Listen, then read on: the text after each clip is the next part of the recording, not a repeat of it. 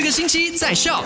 Hello，你好，我是 Penny。那上一个星期五呢，我们在五点钟的麦快很准就先跟你聊到了，说一定要知道的第一点呢，就是明年的七月份开始，有可能满十八岁的国人将会自动被注册为选民，也就代表着说你不需要去 register，你就可以去投票的意思。第三呢，就是呃从。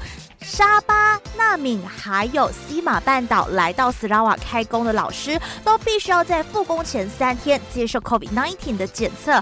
之后呢，也需要接受十四天的居家隔离。第三，你一定要知道的就是，上一个星期五呢，沙拉日灾难委员管理会就宣布说，从六月十七号，也就是这个星期三开始呢，斯拉瓦的美容院、运动和休闲中心可以恢复营业了。但是 SOP 还有详情都让你留意 My 斯拉瓦的 social media。今天三点到八点，我们在 My Subscribe 见。